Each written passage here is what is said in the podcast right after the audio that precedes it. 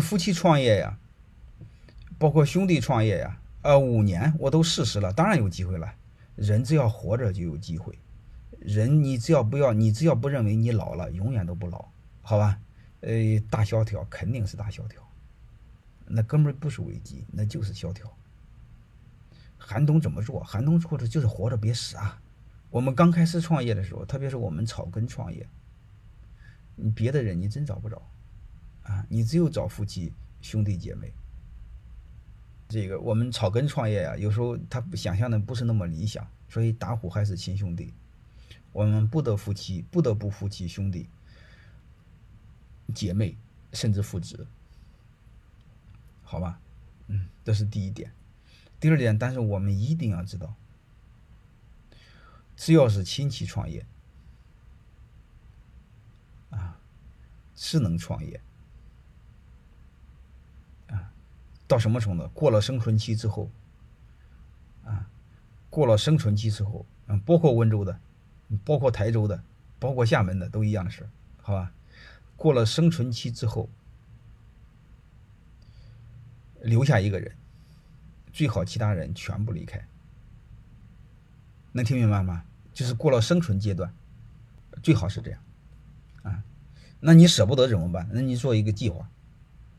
啊，慢慢的，核心的成员逐步逐步还要离开，目标是越快越好，越早越好。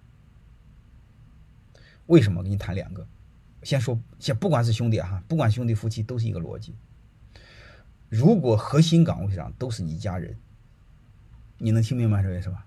核心岗位如果都是你家人，你招了一个优秀的外人，小年轻的，他什么感觉？能听明白了吗？他感觉好东西都是你家的，我他没机会。所以，如果核心岗位都是你家人，哎，对，俞明洪是的，那俞明洪用了半年，是的。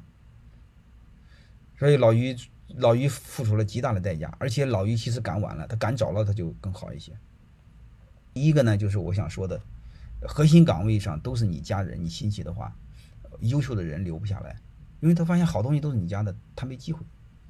你能听明白了吗？嗯，同样产生矛盾的话，你会本能的偏向你家人，所以外人留不进去。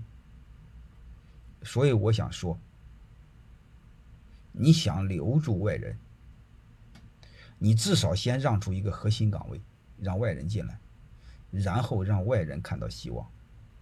能听明白了吗？